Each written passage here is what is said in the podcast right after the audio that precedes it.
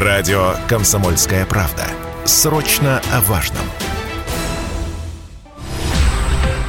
В студии Елена Фонина мы продолжаем с вами обсуждать одну из главных трагических новостей, которые пришли вчера поздно вечером, обсуждаем мы сегодня. Это теракт, в котором погибла дочь философа Александра Дугина Дарья Дугина Платонова. Сейчас с нами на связи политолог Сергей Марков. Сергей Александрович, здравствуйте. Да, здравствуйте. Ну, прежде всего, конечно, огромное соболезнование Александру Геевичу Дугину, всем членам его семьи с этой ужасной трагедией. Сергей Александрович, э, знаете, сразу возникает вопрос, когда вот возьмешь события последних дней и начнешь просматривать, что происходило, э, это атаки на Белгородскую область, э, где разбросали мины лепестки. В Белгородской области, об этом заявил э, глава Белгородской области, видим непрекращающиеся атаки на Крымский полуостров беспилотниками. Очередная была накануне. Видим, что происходит с атаками на Запорожскую АЭС. Возникает вопрос, и цель всего того, что вот мы сейчас с вами наблюдаем. И, конечно, этот теракт, о котором мы говорим с утра. Ну, э, я полагаю, что целью является продемонстрировать, что украинская армия является достаточно сильной и способна наносить ущерб э, России. Ну, известно, что теракты э, – это оружие, как правило, тех, кто не может выигрывать в войнах. А мы видим, что Зеленский очень много анонсировал то, что начнется скоро наступление в Херсонской области. В Херсон будут они брать. Ничего у них там не получается. И для того, чтобы хоть как-то проявить свою такой вот э, силу победы, вот они организовали эту а, большую серию терактов. Я уже писал о том, что а, вот это вот э, перед Днем независимости 24 августа они хотят сделать такую неделю терактов. Ну вот мы видим, она практически и а, происходит. Это нужно Зеленскому для а, достижения двух целей. Первое а, поднять а, дух а, своих а, вот этих отмороженных, так сказать, неонацистского плана активистов а, на День независимости. И вторая цель а, Э, для получения оружия от э, Запада. Сейчас э, поставки вооружения стороны Запада падают, потому что там не очень верят в возможность успеха украинской армии. И невозможность наступления Херсона тоже вот выражает слабость армии. Поэтому они хотят показать какую-то силу, что они могут нанести ущерб. А, то есть а, а, дочь Дугина взорвали и проводят атаки против крымских а, а, всяких а, точек, включая детский курорт Евпаторий, для того, чтобы а, получить больше западного оружия. На ваш взгляд, какие, на какие ответные шаги этими действиями провоцируют Россию и как не поддаться на эти действия, на которые нас, может быть, вынуждают? Пожалуйста. Ну, я думаю, что одна из целей является тоже, чтобы мы а, ударили 24 августа по а, центру Киева, по параду, там кого-то поубивали, а, значит, такую показали свое чудовищное варварство, так сказать, перед всем миром. И тем самым позволили как раз и получить вот эти дополнительные, дополнительные вещи. Я так думаю, что либо Зеленский не будет принимать участие 24 августа, либо там какой-то путь будет. Ну, так, в общем, короче, они сделают так, что он делает э, все эти вещи, чтобы спровоцировать вот этот удар по э, центру Киева. Я не думаю, что нам нужно бить по парадным расчетам. Киев э, – великий русский город, тем более центр исторический, так сказать, там нет никаких особенно э, военных целей. А если говорить про центр принятия решений, то они, прежде всего, в Лондоне и Вашингтоне находятся.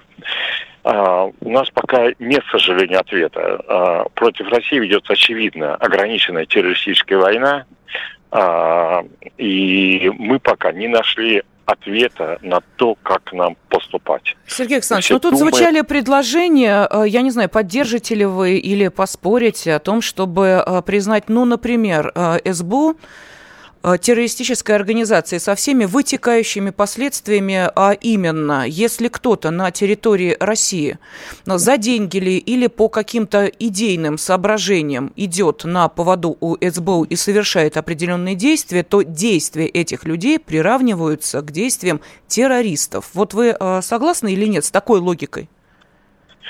Знаете, я с такой логикой согласен. Я призываю признать, э, признать СБУ террористической организацией, собственно, не после даже этих терактов, а я это призываю уже много лет. СБУ является террористической организацией, как Главное управление военной разведки при Министерстве обороны Украины. Это крупнейшая европейская террористическая организация, без всякого сомнения. Это значит в том числе, что любое участие в них, в любой э, сфере, там, телефон дал, так сказать, там, я не знаю, так сказать, э, на, на машине подвозил, является соучастием а, в террористической э, деятельности. Конечно, это нужно признать и а, давным-давно. Я думаю, что нас не признают вот по какой причине. А, наши не хотят а, отрезать полностью а, возможность перехода офицеров СБУ на нашу сторону. Известно, что существенная часть офицеров СБУ, например, в Херсонской области, перешла на сторону России, в том числе руководство СБУ. И они передали российским спецслужбам все картотеки, все агентуры украинских спецслужб, которые те оставили в Херсонской области. Это позволило значительно а, сократить возможность терактов там, а, в Херсонской области. Ну, в этом тоже, как вы понимаете, есть своя логика. Как сократить возможность терактов здесь, в России, которые совершаются? А, ведь мы же понимаем, что, к сожалению, великому, это не последнее подобное событие. Вот исходя из той логики, которая сейчас идет, мы с вами переживали 2000 мы э, знаем, что одним терактом, как правило, дело не ограничится. Что нужно делать, по вашему мнению, каждому из нас, э, спецслужбам, потому что вот э, сейчас появилась информация, что, естественно, не все нам рассказывают представители спецслужб, и о тех терактах, которые удалось предотвратить, если и говорят, то достаточно скупо, может быть, больше об этом надо рассказывать, я не знаю, вот ваше мнение. Ну, вы знаете, я думаю, что э, э, теракт, то, что спецслужбы не рассказывают о предотвращенных терактах, получается, они не рассказывают о тех о той хорошей работе, о тех подвигах, которые они совершили. Но это связано с тем, чтобы не создавать атмосферу страха у населения, не запугивать людей. В этом тоже есть э, своя э, логика. Если говорить о том, как бороться с терактами, все-таки нужно, я думаю, во-первых, повышать бдительность. Во-вторых, я считаю, что в России существует сеть сторонников а, врагов России, которые работают на уничтожение России. Мы прекрасно знаем, что есть люди, которые а, а, сочувствуют здесь, так сказать, и, и против них, э, них пока нет жесткой реакции отторжения. Я лично считаю, что не надо убивать никого, но уволить со своих позиций всех, кто не поддерживает специальную военную операцию, я думаю, это было бы а, правильным сейчас решением. Тем более уволить в этих, э, там, где в органах власти, в средствах массовой информации там, а, и так далее. И, э, и вот это вот одно из важнейших решений. А те люди, которые э, э, э, так или иначе сочувствуют, а работают на врагов России, они должны понимать, что у них есть только одна а, возможность, если они это продолжают, да, либо они должны перейти на сторону России и ее народа, либо они должны тихо сидеть и вообще не дергаться, ничего не делать. Угу. Вот так, мне кажется, мы а, и придем, так сказать, как к изоляции а, вот этих террористов. Одно дело, когда террорист приходит а, и имеет каких-то людей, которые могут его поддержать. Другое дело, когда он оказывается а, в вакууме и беззащитным для спецслужб наших. Ну, мы эту тему а, более подробно разберем в следующей части нашего эфира. На связь выйдет военный эксперт, автор телеграм-канала «Колонель Касат» Борис Рожин. Сергей Александрович, вас хочу спросить еще вот о чем. Этот же вопрос я задавала одному из организаторов фестиваля «Традиция» Эдуарду Байкову, очень известному режиссеру. Скажите, пожалуйста, а почему атака совершалась именно на э, Дугиных? Э, ну, на Александра Дугина она была совершена прежде всего, потому что э, ну, он вообще э, в западной прессе считается таким личным тайным философом Дугина, как CNN про него написали, идеологический руководитель путинской агрессии против Украины. То есть э, они считают его таким прям великим, великим, великим э, тайным э, идеологом политики Владимира Путина. Я думаю, что поэтому, прежде всего. Есть еще один такой момент. Дугин очень популярен в Турции. Ага, он э, считается в Турции, так сказать, тоже таким великим человеком, а сейчас там британская разведка пытается как-то вот уменьшить влияние, ну, связь как бы России и э, Турции. И поэтому удар под Дугину, считается, должен ухудшить э, отношения России и Турции. Это еще один э, такой момент. Спасибо. На связи с нами был политолог Сергей Марков. Э, Сергей Александрович, мы обсудили и почему, собственно, эм, был совершен этот э, теракт, ну и каким образом э, противостоять этим будущим атакам. Что сейчас эм, выясняется, вот телеграм-канал «База» пишет, сотрудники правоохранительных органов выяснили, где мог быть припаркован автомобиль Дарьи Дугиной во время фестиваля «Традиция». По словам организаторов мероприятия, на фестивале на ее автомобиль было выделено место на э, импровизированной VIP-парковке, расположенной около храма благоверных э, святых Петра и Февронии. Эта парковка была отделена ограждениями на территории муниципальной парковки. На эту площадку пускали только по спискам. А также следователям усложняет работу тот факт, что на парковке не было камер, однако во время фестиваля на этой площадке находились сотрудники частного охранного предприятия, а также ГИБДД, и в ближайшее время все они будут допрошены. Э, при этом э, Организаторы вспомнили и о человеке, который появился на фестивале со странным флагом. Однако, по словам организаторов, охрана почти сразу заставила его убрать флаг. Мы следим за расследованием. В студии Елена Фонина мы продолжаем в прямом эфире обсуждать самые главные события. Вечером 20 августа в районе поселка Большие Веземы в Подмосковье Взорвался автомобиль Land Cruiser Prado. За рулем была Дарья Дугина, дочь общественного деятеля, философа Александра Дугина. Она погибла по факту произошедшего. Возбудили дело об убийстве, совершенном общеопасным способом.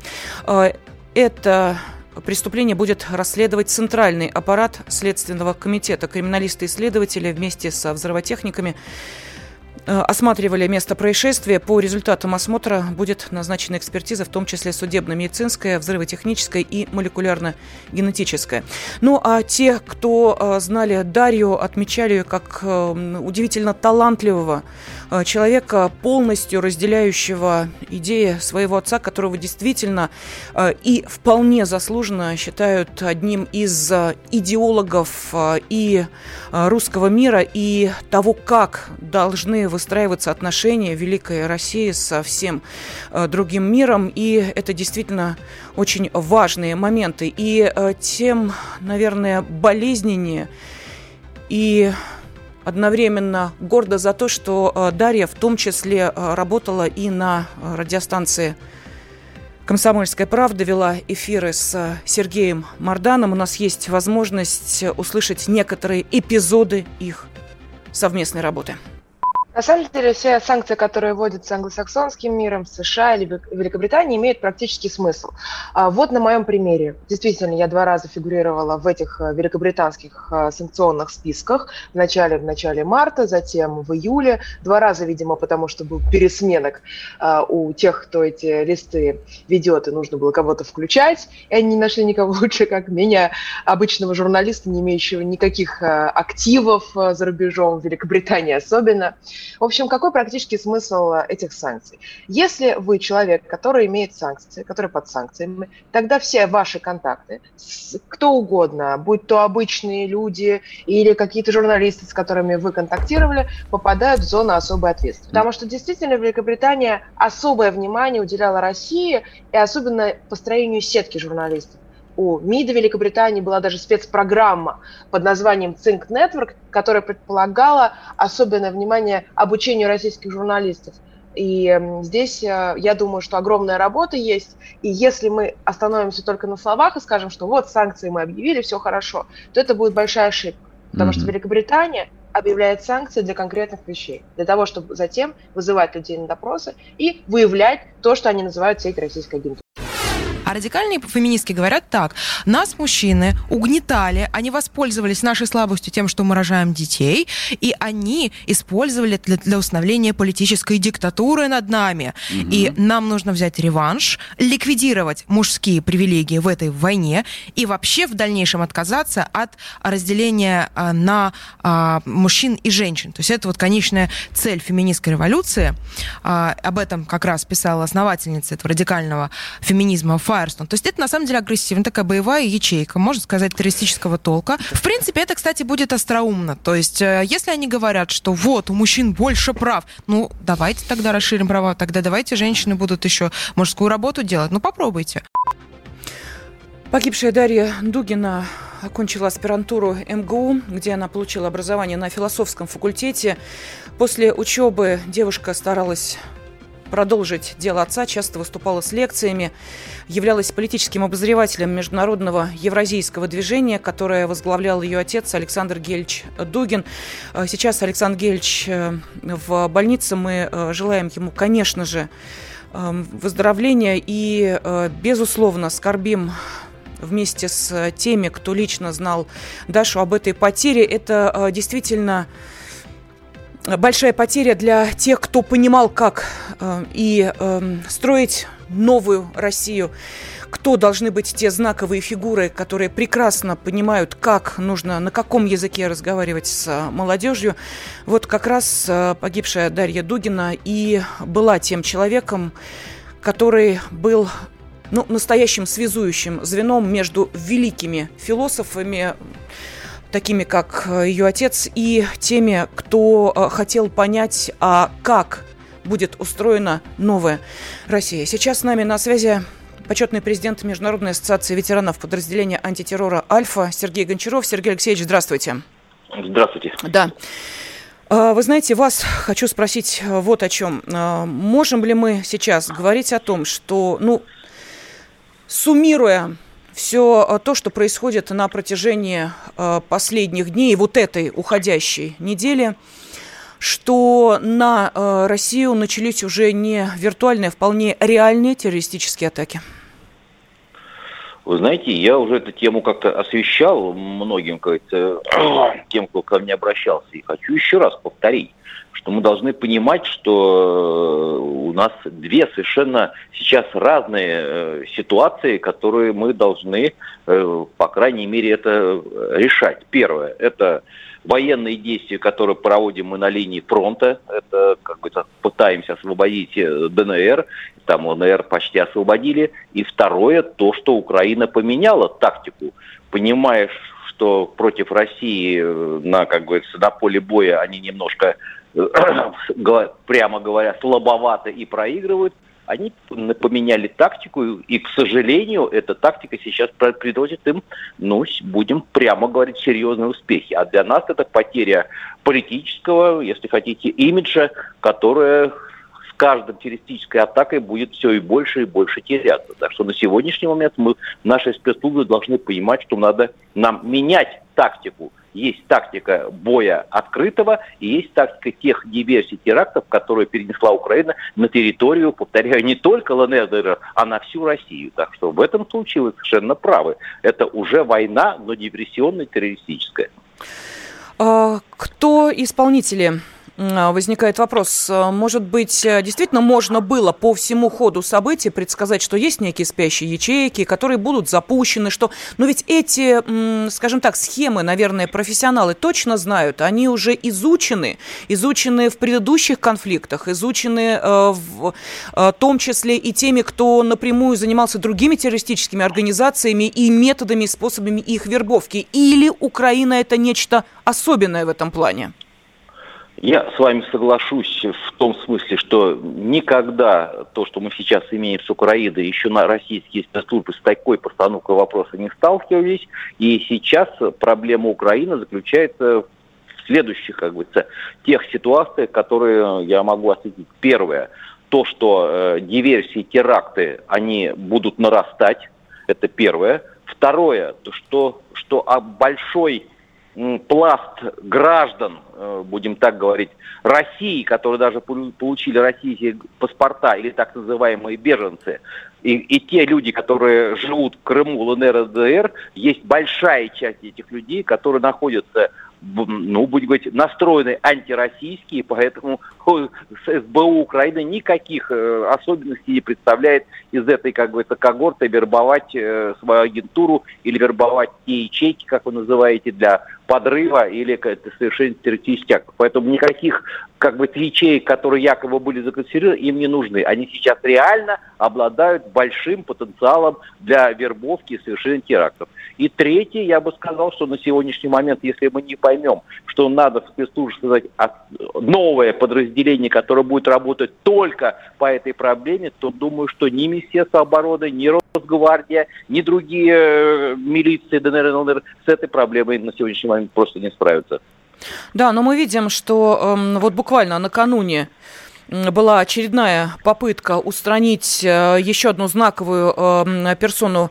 Э, я сейчас говорю о территории, освобожденной от украинского нацизма, именно тот самый многострадальный Мариуполь когда на мэра города планировалось покушение, оно не удалось. Вот сейчас буквально вот тоже накануне пришла информация о том, что по Херсонской области, помните, глава Херсонской области да, э, Сальдо, да, да, да, который э, получил э, серьезное отравление, он здесь на реабилитации был, вот пришла информация о том, что его состояние здоровья улучшилось, и наша Минобороны говорит о том, что 21 июля на наших военных в районе Васильевки в Запорожской области была атака ботулотоксином, то есть это химический препарат, но это же действие тоже террористов. Это те методы э, ведения войны, которые запрещены. Но кого-то это вообще... Э, да, я поняла вашу ухмылку. Да, вы да. понимаете, мы с вами как бы говорим о тех вещах, которые мы сами прекрасно понимаем. Угу. Поймите правильно,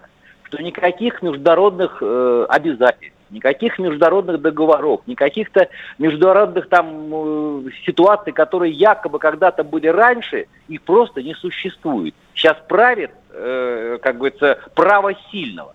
Так что в этой ситуации мы должны понимать, или мы одерживаем победу, пусть это до поля боя и, как говорится, купируем эти диверсии, или мы будем заниматься тем перемалыванием, которое, к сожалению, пока приходит с трудом. Это первое. И второе. До тех пор, пока мы будем проигрывать пропагандистскую кампанию по миру в отношении того, что творится на Украине, мы будем иметь большие проблемы. Спасибо. Ну, компанию мы уже не проигрываем. Слава богу, будем надеяться, что это именно так. Почетный президент Международной ассоциации ветеранов подразделения антитеррора «Альфа» Сергей Гончаров был с нами на связи. Почему не проигрываем? Ну, поэтому, потому что если э, посмотреть информационное поле и настрой э, зарубежных СМИ, которые очень хорошо по заголовкам даже изданий эм, ощущается, то там сейчас отнюдь не э, проблемы Украины на первом месте. Это уже, по-моему, очевидно всем. Там начинают заниматься заниматься своими серьезными проблемами и думают, что еще отключить для того, чтобы к зиме подготовиться.